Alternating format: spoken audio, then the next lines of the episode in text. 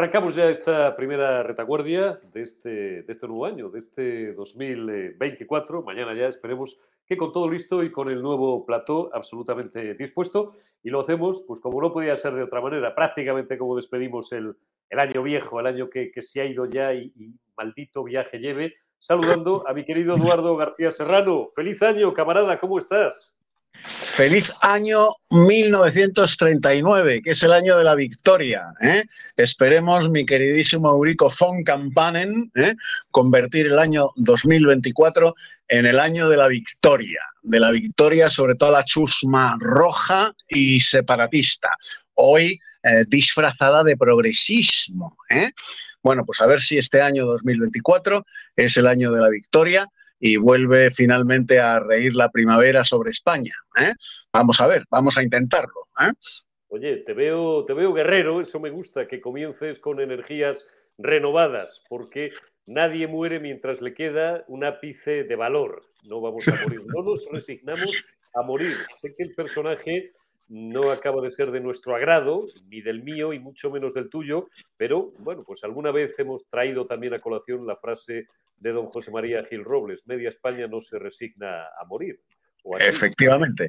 Así es. Oye, cuéntame como cronista de excepción cómo vivisteis las uvas en Ferraz, porque como a la izquierda le está poniendo muy cachonda el tema, pues habrá que seguir hablando del asunto, claro, y seguir dando, bueno, pues la versión de los, de los patriotas también, que de la otra ya están saturados los españoles a través de los medios basura, de los medios públicos, de los medios generalistas y de los medios untados por la propaganda del régimen. ¿Qué fue lo que pasó en Ferraz, hombre? Cuéntame cómo lo pasó. Pues, darle lúdico, porque, porque hay que darle un tono lúdico y festivo a lo que fue algo festivo dentro de la protesta por, bueno, pues porque no nos resignamos a que unos tipos estén vendiendo los zapatos.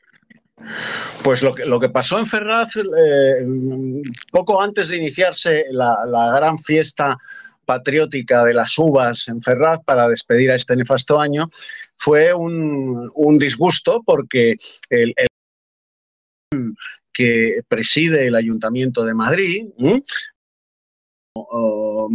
Almeida, pues eh, resulta que eh, una hora antes de que comenzara el acto, pues eh, prohibió que eh, el camión que traía el escenario, las pantallas, todo el equipo de música, eh, las uvas, pues accediese a la calle Ferraz y lo bloqueó ¿eh? la policía municipal, los pitufos, lo bloquearon en, en, la calle Rosales, con lo cual impidió que el acto se desarrollase como estaba previsto en un principio y que las donaciones que se habían hecho, más de 16.000 euros, donaciones de ciudadanos de infantería, eh, absolutamente privadas, pues esos más de 16.000 euros eh, pues, pues se fuesen por las alcantarillas de su ayuntamiento.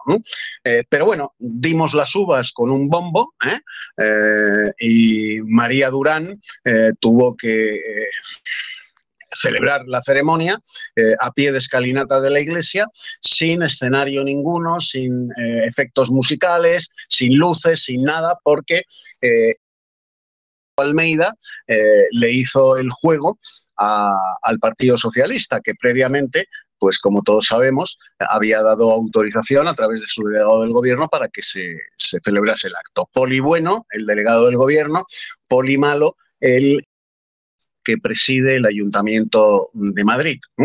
Con lo cual, Almeida te va a votar mmm, la madre que te parió. ¿eh?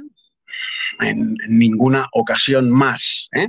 Bueno, dicho esto, el acto fue verdaderamente conmovedor. Allí nos reunimos un montón de patriotas que eh, celebramos la entrada del año nuevo, todos con la esperanza de que este año se convierta, como he dicho antes, en el año de la victoria. Y luego, pues el, incidente más eh, repetido por los telediarios que se eh, arañan las mejillas, se eh, desgarran la ropa, se llenan el pelo de ceniza, porque hubo una piñata, efectivamente, si es verdad, hubo una piñata con una figura, con una cabeza, con la nariz de Pinocho, que quería ser ¿eh? quería ser la figura de, Pedro Sánchez. Bueno, pues efectivamente hubo una piñata. Todos sabemos que en las piñatas, ¿eh? cuando se celebran los cumpleaños de los niños, en fin, cualquier otra festividad. Eh, las piñatas se golpea la figura porque de la figura caen regalos. Bueno, pues, pues de esa piñata de Nochevieja, a medida que la ibas golpeando, iban cayendo turrones, peladillas, mm, chucherías, toda clase de dulces para celebrar la Nochevieja. No tenía más intención que esa, evidentemente. Bueno, pues la izquierda criminal, la izquierda que eh, cuando está en la oposición eh, predica el asesinato, predica eh, la guillotina, predica el fusilamiento, predica que el poder, como decía Pablo Iglesias, está en las bocas de los fusiles y que por lo tanto hay que encañonar esos fusiles contra todo aquel que sea merecedor del el estigma del fascismo, pues ahora está muy escandalizada porque mm, se celebró una piñata con la imagen de eh, Pinocho Pedro Sánchez y bueno, tratan de acusar a los organizadores de delito de odio. Bueno, pues, pues nada, que tiren para adelante. Eh, eh, no tiene, si nos toca un juez como Dios manda, o sea, un juez independiente, pues no tiene el más mínimo recorrido judicial porque supongo que el juez que vea el caso también habrá celebrado una piñata en su casa con, pongamos, la, la cara de Mickey Mouse, ¿eh? o la cara de Pluto, o la cara del pato Donald, ¿eh? y le habrá zurrado todos los palos del mundo para que salgan los juguetes para los niños. Punto, no hay más.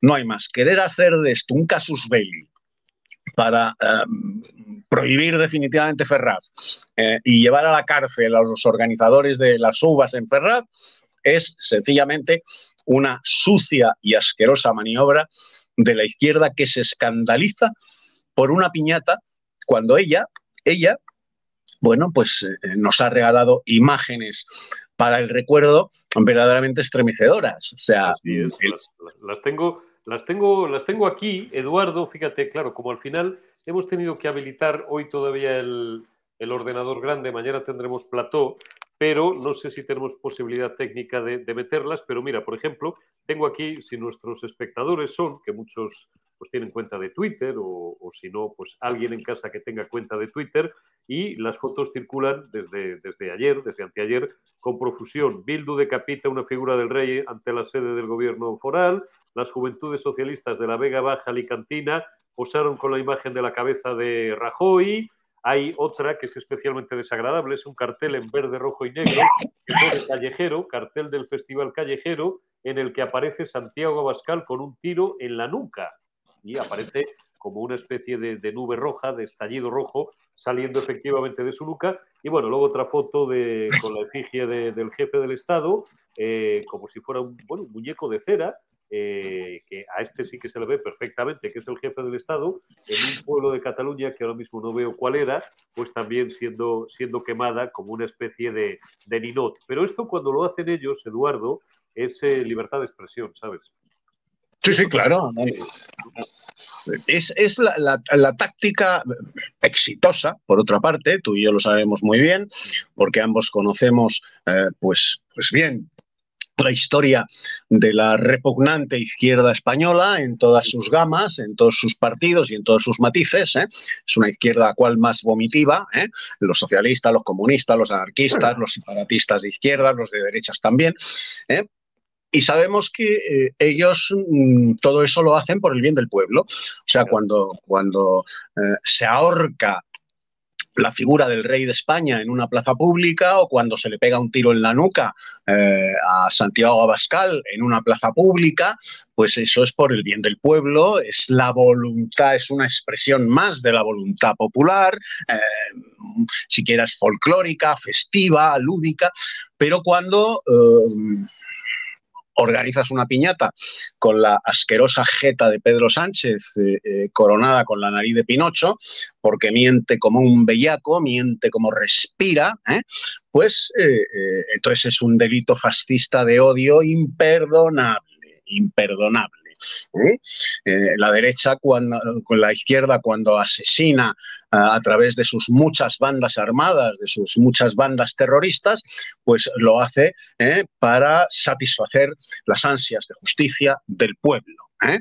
Mm, cuando la izquierda, cuando la derecha responde a esos asesinatos, como sucedió en el año 1936, después del asesinato de Matías Montero, ¿eh? que se dio la orden a los falangistas de responder a esos asesinatos, hasta entonces no lo habían hecho, ¿eh? pues entonces es el pistolerismo fascista contra el pueblo. ¿eh? Estamos en lo de siempre y desgraciadamente sigue habiendo gente que se traga esa asquerosa mentira de que la izquierda mata por el bien del pueblo y cuando los que están siendo asesinados pues deciden defenderse ¿eh? en virtud del derecho natural de la legítima defensa, pues entonces resulta que los asesinos son los que se defienden. ¿eh? que es lo que ha hecho la izquierda siempre. El asesino es siempre el que se defiende de mis sordas comunistas, socialistas o anarquistas que van a por él. Y cuando responde ¿eh? y, se quita de encima a quien quiere asesinarlo, resulta que el asesino es el que se ha defendido. Es la víctima potencial que ha decidido pues defenderse y no entregarse ¿eh? con las manos atadas al piquete comunista, al piquete socialista o al piquete anarquista. Estamos en lo de siempre y como siempre hay gente que se lo cree. Está, está meridianamente claro. Oye, Eduardo, vamos a hablar un poco del año que ahora arranca y que esperamos que sea el año de la victoria, o por lo menos que sea un poco mejor que el Canalla 2023 que, que hemos abandonado, que ha sido el año que nos ha traído pues eh, más poder eh, traidor a España y más poder de la izquierda más sucia, más repugnante, eh, coyundada y aliada con los proetarras y con los golpistas catalanes. Eh, bueno, tú y yo, hombre, ya tenemos una edad para creer en los Reyes Magos, pero, bueno, vamos a hacer como que creemos en los Reyes Magos y le vamos a escribir una carta a los Reyes. Pídeme, no sé, vamos a pedirle tres o cuatro deseos a los Reyes Magos para España y para, para este 2024, Eduardo. Mira, yo eh, el único deseo que tengo para España está expresado en la única constitución para mí vigente eh, para España, que es una grande libre. Todo lo que contribuya a engrandecer a España, a hacerla eh, más libre, a hacerla más próspera y más grande, es constitucional. Todo lo que menoscabe estos tres objetivos, la unidad, la grandeza y la libertad de España, es anticonstitucional. Ese es mi deseo para 2024. Mm, ver correr al rojerío eh, como no han vuelto a correr desde el año de la victoria de 1939. Ver en la cárcel a Puigdemont, ver en la cárcel a todo ese potaje asqueroso del separatismo catalán y vasco, verlos literalmente en la cárcel, ilegalizados, ¿eh? ver mm, también en la cárcel a los traidores, ¿eh? pagarán su culpa los traidores, es mi gran deseo para 2024, y verlos a todos ellos procesados y encarcelados. Ya sé que esto no es escribir una carta a los Reyes Magos, ¿eh? Que es escribir una carta a, los reyes en los que yo sigo creyendo que son los reyes de tu nombre, querido Eurico, los reyes godos, ¿eh? a los cuales... 32, 32. Oye, pocas bromas que mi querido padre, al que tú conoces muy bien, muy bien. Y, quiero muchísimo. Y quieres, lo sé, lo sé, y que, te envía, y que te envía un abrazo enorme. Ayer estuve con él todavía recordando la, última comida que tuvimos tú y yo, y un servidor, digo, somos probablemente los únicos madrileños que tenemos estatua en Madrid, porque somos así de chulos. sí, señor. Entre sí, señor. entre otras 31 más. ¿eh? Sí, señor. La estatua del gran rey Eurico, el código de Eurico, el primer código legislativo camarada de, señor. Aquella, de aquella Hispania. Fíjate, yo hablo a veces, eh, medio en broma, medio en serio, de, irme más pronto que tarde a Portugal. Eurico se llevó la, corte, a o como la llamaran en la época, se la llevó a, se la llevó a Tolosa.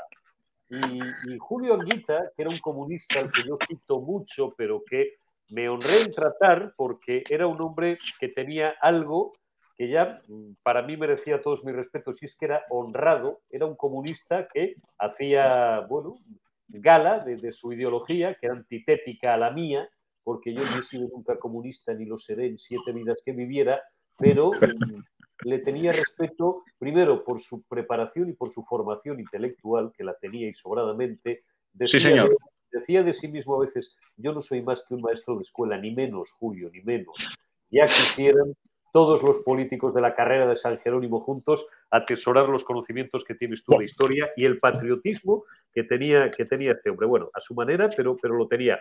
Y, y a veces me pegaba unas comidas cuando nos invitaba a ocho o diez periodistas del Congreso a comer en un local que estaba por allí detrás de, detrás de la Plaza de las Cortes, un local que ya habrá desaparecido, se llamará de otra manera, y, estos, él se ponía a hablar de historia y mis compañeros ya hace 30 o 25 años que tenían la misma pereza que ahora por, por, la, por la letra impresa desconectaban y se ponían a hablar de sus cosas y yo seguía hablando con él durante un par de horas más porque me fascinaba, me pegaba el hombre, dicho sea con cariño, unas chapas tremendas acerca de, la historia y de la letra más fina de algunos de los reyes godos. Y de Eurico me decía que sepas que es uno de los pocos que murió en la cama, porque en aquella época no, se andaban con tonterías, Eduardo. No, no, no.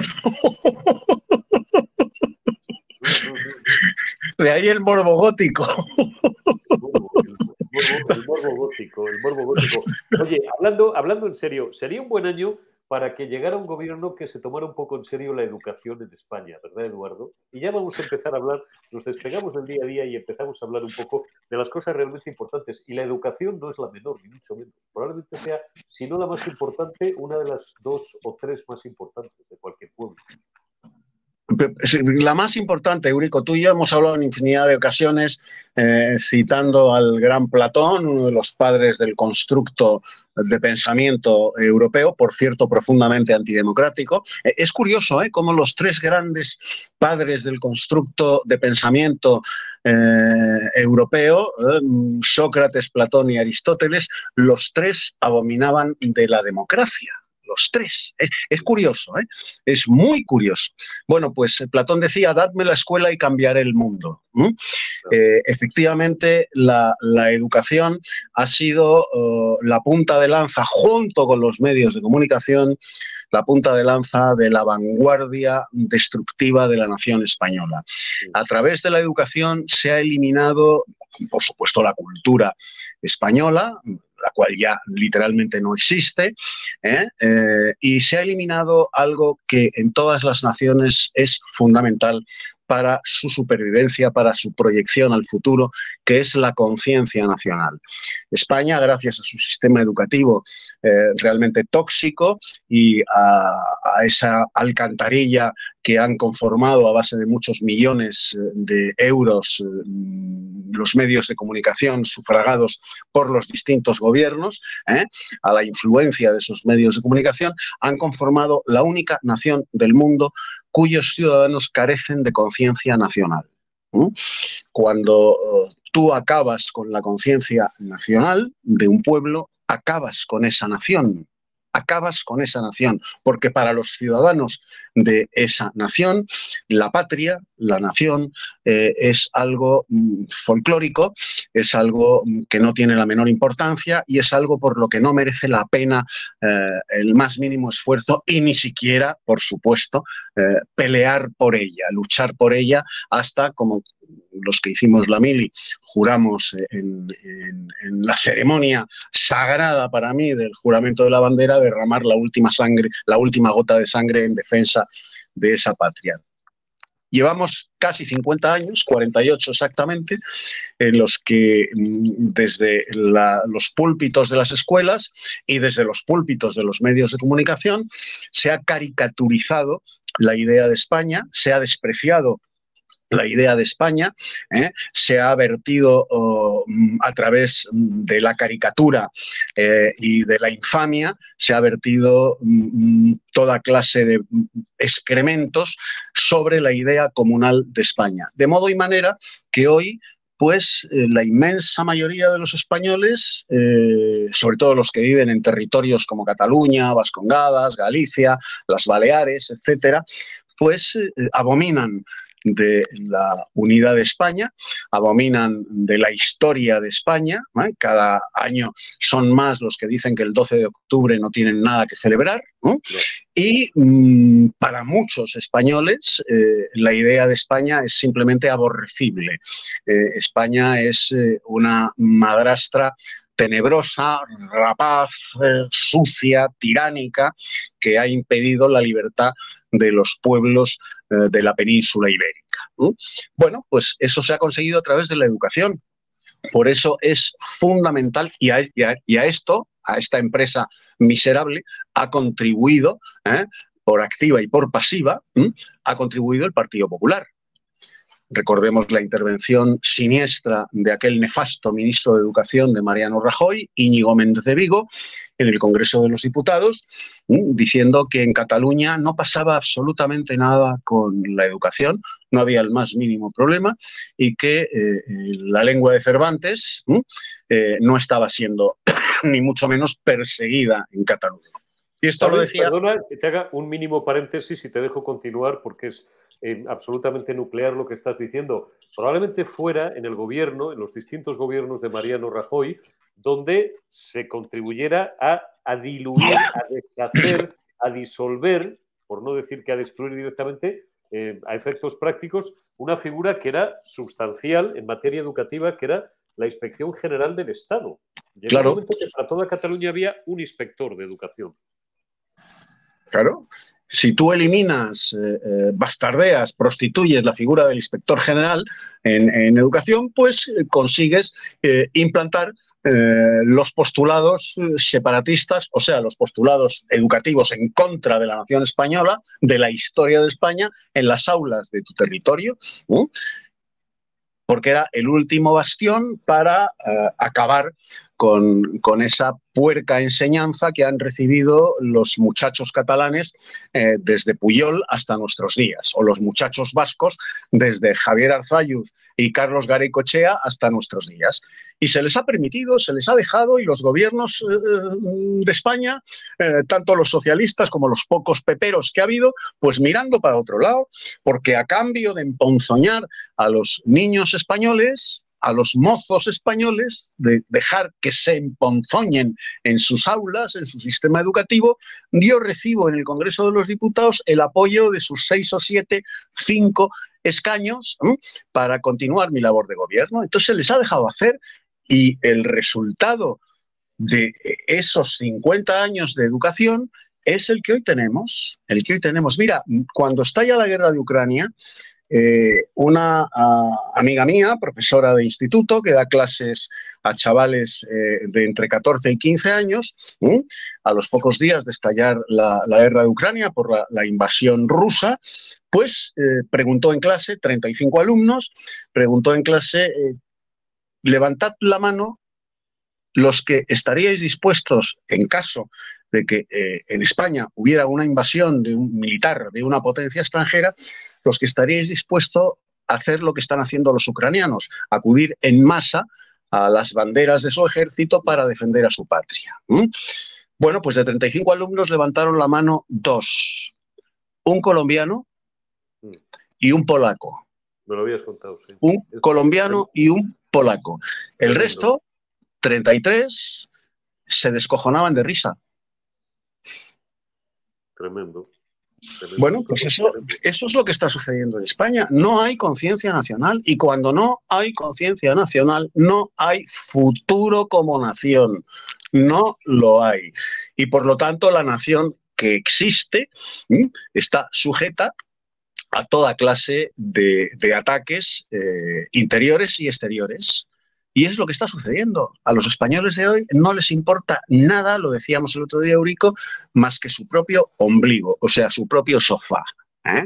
La paz, la tranquilidad mullida de su sofá, con la televisión encendida, que es la que les envenena, y no quieren saber nada más, la inmensa mayoría, excepto eh, los patriotas de Ferraz y mm, dos o tres medios de comunicación como periodista digital, eh, y punto, y nada más. Y nada más, la esperanza es mínima, mínima, por no decir inexistente, pero aún así, aún así, hay que combatir, porque somos los herederos del viejo tercio de Zamora de eh, Rocroi. ¿eh? Del viejo tercio de tu amadísima y gloriosa tierra, Eurico, del viejo tercio de Zamora. ¿eh? De, la vieja, de la vieja Castilla y del viejo reino de, Aragón y, del, gran reino de Navarra, que eso sí que son nacionalidades históricas, nacionalidades históricas mucho antes que el señorío de Vizcaya y por supuesto Pero hombre, por Dios. el condado de Cataluña, el condado de Cataluña, ¿qué coño era el condado de Cataluña? Tú y yo hemos visto, tú y yo hemos visto y oído, querido Urico, y no me dejarás mentir, eh, como en un programa de televisión, en un debate al que acudíamos los dos con, regularidad y frecuencia, eh, pues en una conexión en Barcelona, eh, en, aquellos tiempos siniestros del Prusés, poco antes del golpe de, de octubre del 17, del 1 de octubre, pues un paisano un paisano catalán, estábamos tú y yo, lo recuerdo perfectamente, en aquella mesa, un paisano catalán entrevistado por, el corresponsal nuestro allí en, Cataluña, concretamente Caque Minuesa, ¿eh? pues decía que eh, Cataluña tenía derecho a la independencia porque Cataluña ya era una nación cuando España no existía. Y recuerdo que nos miramos tú y yo con perplejidad, pero ¿qué está diciendo este animal? Bueno, pues ese animal es es producto de la burricie venenosa eh, eh, educativa que ha recibido en la escuela. Y se lo creen, y se lo creen que Cataluña era una nación cuando España no existía. Claro que se lo creen.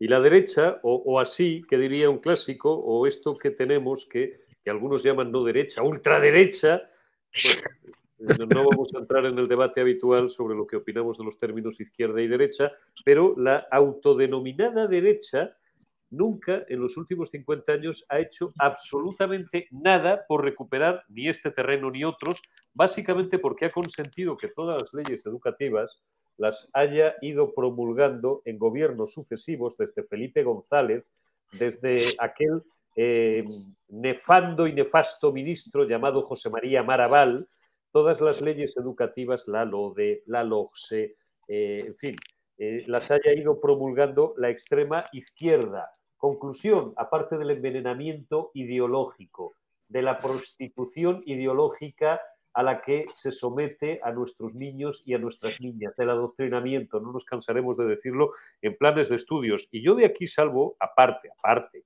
aparte de la clase docente, de la clase docente, porque realmente muchos están aterrados, pero tienen las manos así, atadas, atadas. Bien, ha consentido también que se vaya arrinconando, ninguneando, prácticamente hasta multiplicar por cero el estudio de las humanidades.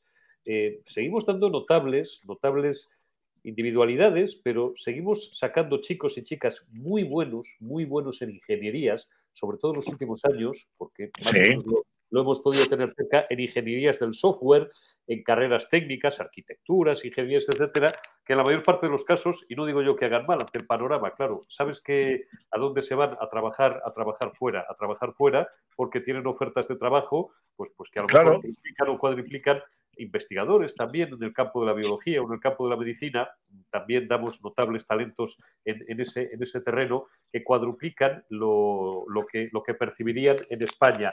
Y tenemos eh, un grueso de la tropa, de la tropa que termina un grado universitario sin saber escribir con corrección, cometiendo faltas de ortografía, sin saber ni quién eran Platón, Sócrates o Aristóteles, eh, sin haber estudiado filosofía apenas, porque además interesa, conviene a las élites dirigentes que el pueblo deje de aprender a pensar, por eso desconocen quién eran Sócrates, Platón, Aristóteles. Por supuesto, no se les pedirá ni, se les exigirá que lean nada de San Agustín o de Santo Tomás, o que tengan la mayoría de la escuela de Salamanca, etcétera, etcétera. No se estudia latín, bueno, por supuesto el griego, no, ¿Para qué nos vamos, para qué nos vamos a, para qué nos vamos a andar con, tonterías? Y eso es, eso es lo que tenemos. Y de historia, ¿qué saben de historia, Eduardo? Tú y yo aquí a veces nos ponemos eh, y, no pararíamos en, tres horas, podríamos hablar, pues no sé, desde un día conté aquí el, bueno, lo he contado varias veces porque me vienen bien muchas veces como pivote para distintos aspectos de la actualidad. He contado en dos ocasiones, me parece, el asesinato de, de, Pedro I el Cruel en 1369 en el castillo de Montiel, en Cuenca, a manos de aquel caballero Bertrand Duguesclin que pronunciaba mientras hundía la daga en el pecho de Pedro, de, Pedro I, estaba en el servicio Enrique de Trastamara, o de Trastámara, aquello sí. histórico rey, pero ayudo a mi señor. Y recuerdo que esa misma tarde, después de, la emisión del programa, alguien me dijo, oye, vaya unos rollos que te marcas. Dije, oye, los rollos que te marcarás tú en tu puñetera casa, gilipuerta. Y yo, yo, yo, no sé, cuento cosas que hasta hace 50 años cualquier chico que hubiera estudiado la enciclopedia Álvarez conocía y que ahora no conocen, Eduardo. Nada, nada, nada, nada. Lo ignoran todo, todo. No saben nada, Eurico. Si ese es el drama.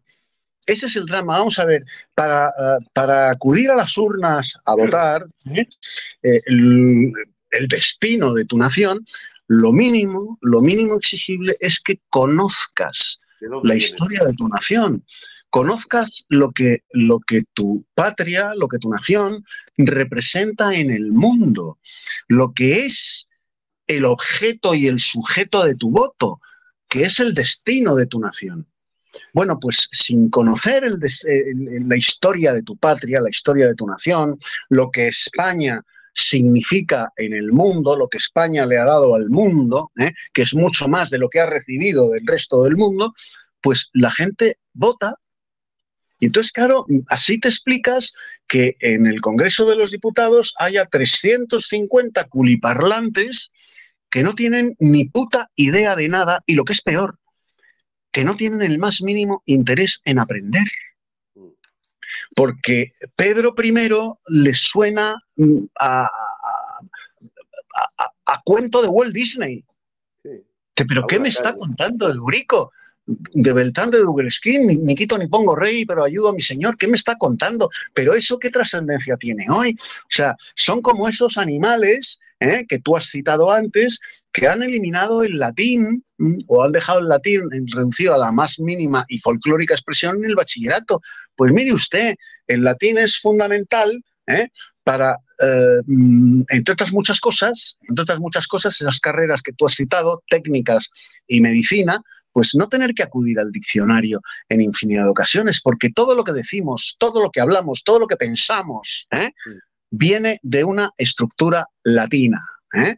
viene del latín. Todo nuestro idioma viene en un 80% del latín, del latín y del griego que ha desaparecido. Bueno, pues si tú eliminas el latín, el griego y por supuesto la historia de España, ¿eh? pues, pues te encuentras con unas masas aborregadas que se dejan conducir por acémilas como mm, Rufián, como mm, Yolanda Díaz, como Pedro Sánchez y, por qué no decirlo también, como Feijó. Y te encuentras, sí. y te encuentras lo que, lo, que hoy tenemos. Te encuentras a, a la diputada Momentos Calientes en el Congreso de los Diputados, que desde la tribuna un saludo, que como no te estoy citando por tu nombre, verdes las vas a segar si quieres, pero como ya nuestros amigos sí saben de quién hablo, la diputada Morritos Calientes que amenaza al presidente del gobierno, presidente porque, porque firma debajo como presidente del gobierno, no porque merezca tal dignidad ser presidente del gobierno de España, como no la mereció desde el minuto cero, le amenaza desde la tribuna de oradores y otros, bueno, esta mañana la ha tomado un diputado también, un charnego, que creo que está haciendo fortuna, pues representando a los países catalanes desde, desde el Congreso de los Diputados que, amenaza, bueno, él o su cuerda de adoradores en, la red social a nuestro querido camarada Guillermo Rocafort, etcétera, etcétera, etcétera. Eh, el nivel es muy bajo, el nivel del tertulianaje medio, del periodismo medio, porque claro, aquí son los políticos, pero ya ni te cuento si nos metemos en nuestro gremio. Recordaba yo el otro día en una cena, no familiar, pero, pero entre amigos, Aquel, yo desconozco si la anécdota era cierta o no, yo le recuerdo, le recuerdo por los pasillos de, aquella antena 3 de radio donde moraban Antonio Herrero, José María García, José Luis Balbín, bueno, pues gente un poco de, en fin, que, eran referentes para nosotros en aquella España de finales de los 70 y de primeros de los 80. Había un, tertuliano, un tertuliano, eh, que era don Santiago Amón, que después falleció trágicamente a los, a los pocos años, que era catedrático de latín y de griego. ¿eh? Y, dos lenguas, porque hay mucho profesor o mucho catedrático de latino de griego, bueno, que las enseña, pero no es capaz, porque esto es muy difícil, o debe ser muy difícil, de hablarlas correctamente. Él hablaba eh, ambas lenguas correctísimamente. Eh, yo he oído a Fraga hablar en latín, solamente con total corrección, y a don Santiago también, que a veces recitaba porque le, daban cancha y, y tal, ¿no? Padre además pues, de, compañeros periodistas que están por ahí repartidos en, distintos medios. Contaban de él una anécdota y es que a veces el hombre tenía pesadillas y le despertaba su, su mujer y le decía, Santiago, estabas soñando y estabas hablando en voz alta en latín y en griego y que él contestaba, si no, si no nevero de ventrovato, pues él contestaba, y era correcto. Bueno, esto es una anécdota, si quieres, un poco familiar o, festiva, para, para recordar el, el, nivel que tenían, era cuando había tertulianos como, como mi paisano, Amando de Miguel, catedrático de, sociología, eh, y bueno, pues que, el hombre falleció no hace muchos años, injustamente olvidado, y además en unas circunstancias que hubieran podido ser, que hubieran podido ser mejorables. Hoy tú conectas una emisora de radio generalista, no te digo ya, las dos cadenas semipúblicas, porque semipúblicas son porque reciben un cerro de millones, o la cadena pública, la llamada televisión española, y es para echarte a llorar, camarada, es para echarte a llorar ante el nivel, no ya de sectarismo, de burricie de unos tíos que en la mayor parte de los casos no saben ni hablar. No, no, es, es, es tremendo. Yo por eso mm, hace ya muchos años que eh, dejé de considerarme eh, periodista. Eh, a mí me ofende que me llamen periodista precisamente por ese nivel repugnante, ínfimo, un nivel de, cloaca máxima cultural. Era tu padre, coño, que era un titán intelectual, aparte de un grandísimo escritor, uno de los mejores de lengua española del siglo XX, pero periodista hoy en día. no, me, no me fastidies por la burricie y el analfabetismo imperante en, una profesión que debía ser todo lo contrario. Todo lo contrario, transmitir a través del periodismo eh, a las nuevas generaciones y a las generaciones presentes el, el inmenso legado cultural, histórico de España, que no hay otro país en el mundo que posea una historia como la nuestra. España escribe sobre los mapas del mundo la historia más grande jamás contada. Nunca ninguna nación del mundo le ha dado al mundo lo que España. Ninguna, ninguna, no existe. Bueno, pues los españoles hoy, gracias a sus periodistas y gracias a sus eh, docentes, desprecian esa historia y como el tonto machadiano, pues eh, desprecian todo lo que ignoran. La desprecian porque la ignoran, que hay que ser tonto para despreciar lo que se ignora. Ese es el tonto de Machado, ¿eh? el que desprecia todo aquello que ignora.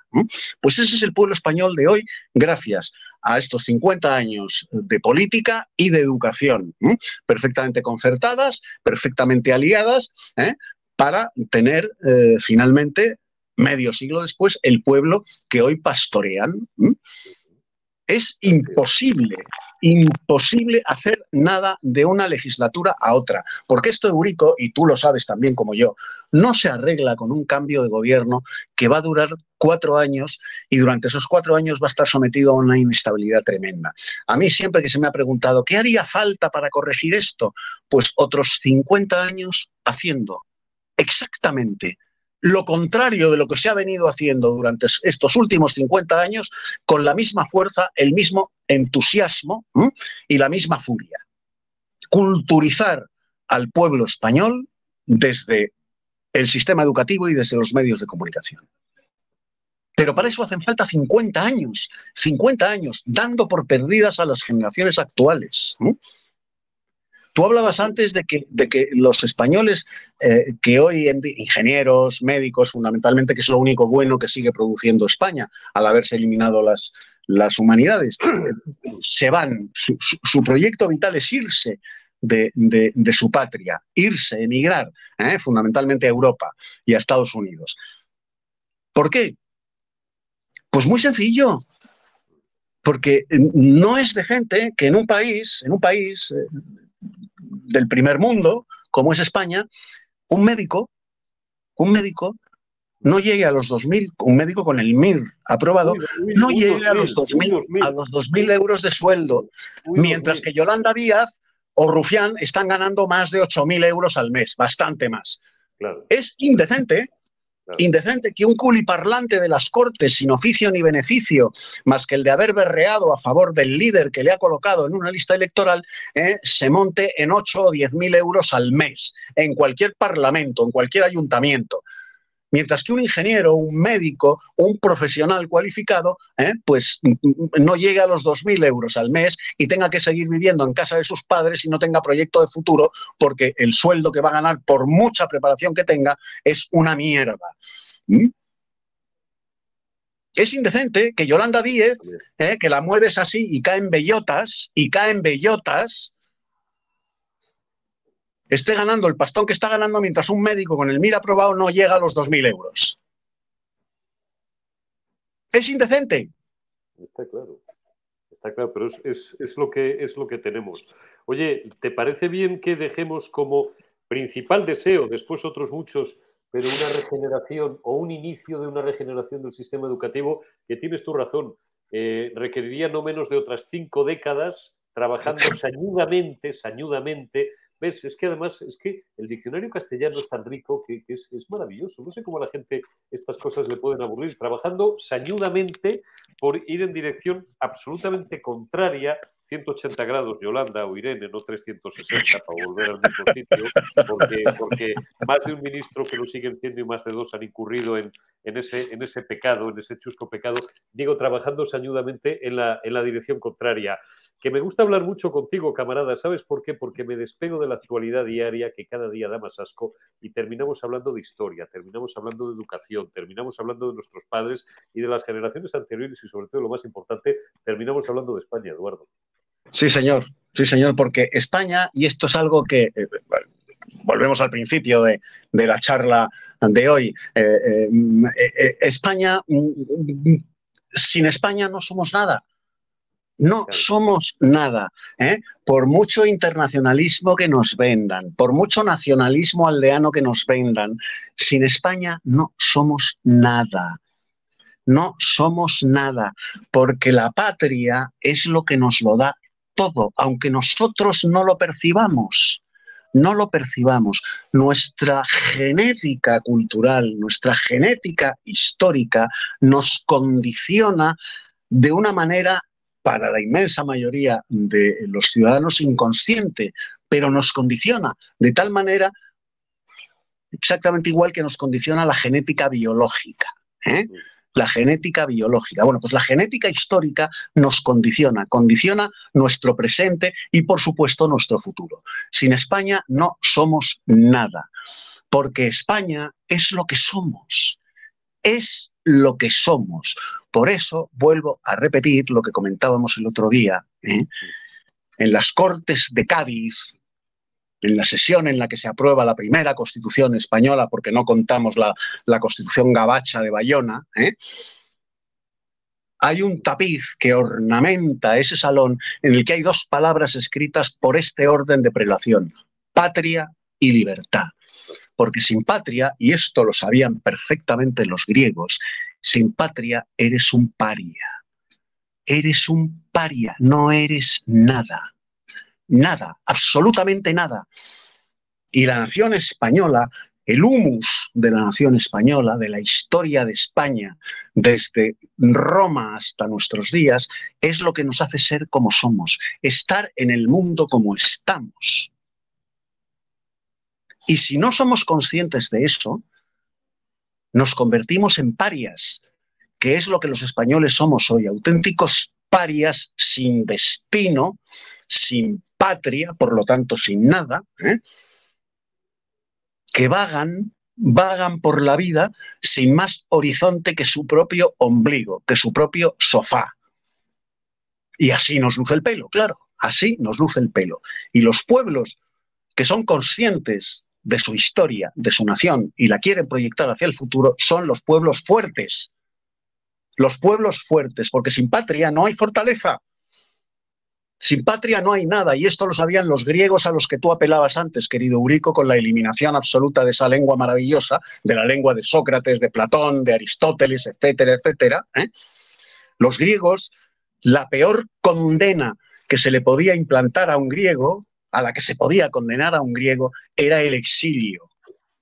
El exilio, alejarlo de la patria. Para los griegos eso era más cruel que la pena de muerte. Porque sin la patria el individuo no es nada. De ahí el fracaso del internacionalismo comunista. Porque los obreros, los trabajadores, los hombres sí tenemos patria, en contra de lo que dice el marxismo. Y el liberalismo, ojo, ¿eh? los dos. El hombre, el hombre tiene patria y ama a su patria. Pero para que ame a su patria hay que enseñarle a amar a su patria. A través de la demostración en, en, el sistema educativo de lo que es su patria, de lo que su patria significa. Y si no recuperamos eso, si no recuperamos eso, estaremos muertos como entidad política, como colectivo social, como entidad histórica, estaremos muertos, no seremos nada, estaremos al albur de las necesidades, caprichos y de la voluntad de eh, cualquiera que quiera implantar su hegemonía sobre nuestra nación. ¿Qué es lo que está pasando? Así es. Me acuerdo, Eduardo, cómo a ti te motivaba especialmente, y esto desde hace muchos años, tantos como te conozco, el ridiculizar una de las frases emblemáticas, nunca sé si en origen de Marx o de Engels, me da igual, aquella de los obreros no tienen patria. Claro que los obreros y los trabajadores tienen patria, imbéciles, porque solamente las élites, los ricos, los millonarios, los multimillonarios pueden permitirse el lujo de no tenerlo. Eso es de, un glorioso paisano tuyo que se llamaba Ramiro Ledesma Ramos. ¿Mm? Es que como el día terminamos con la patria, el pan y la justicia, quería volver a terminar con Ramiro Ledesma. Pues es que me parecía a mí bien, hombre. De Zamorano a Zamorano. hombre, espero no actuar como él, pero, vamos, solamente, solamente las élites, los ricos y el capital idiotas pueden permitirse el lujo de no tener patria. Claro que los obreros tienen patria, ¿cómo no la van a tener? Eduardo García Serrano, que es un placer como siempre, camarada. Cuídate mucho y hasta la semana que viene. Que sepas que, bueno, nuestros espectadores no es que te celebren, es que, es que te hacen la ola. Y además, vamos, es que me parecería lo mínimo. Lo mínimo, la hora no, te tenían que hacer el tsunami todas las semanas. Te envío un abrazo, Eduardo, cuídate mucho. Otro enorme para ti, Urico. Un abrazo enorme. Hasta la semana que viene. Hasta la semana que viene.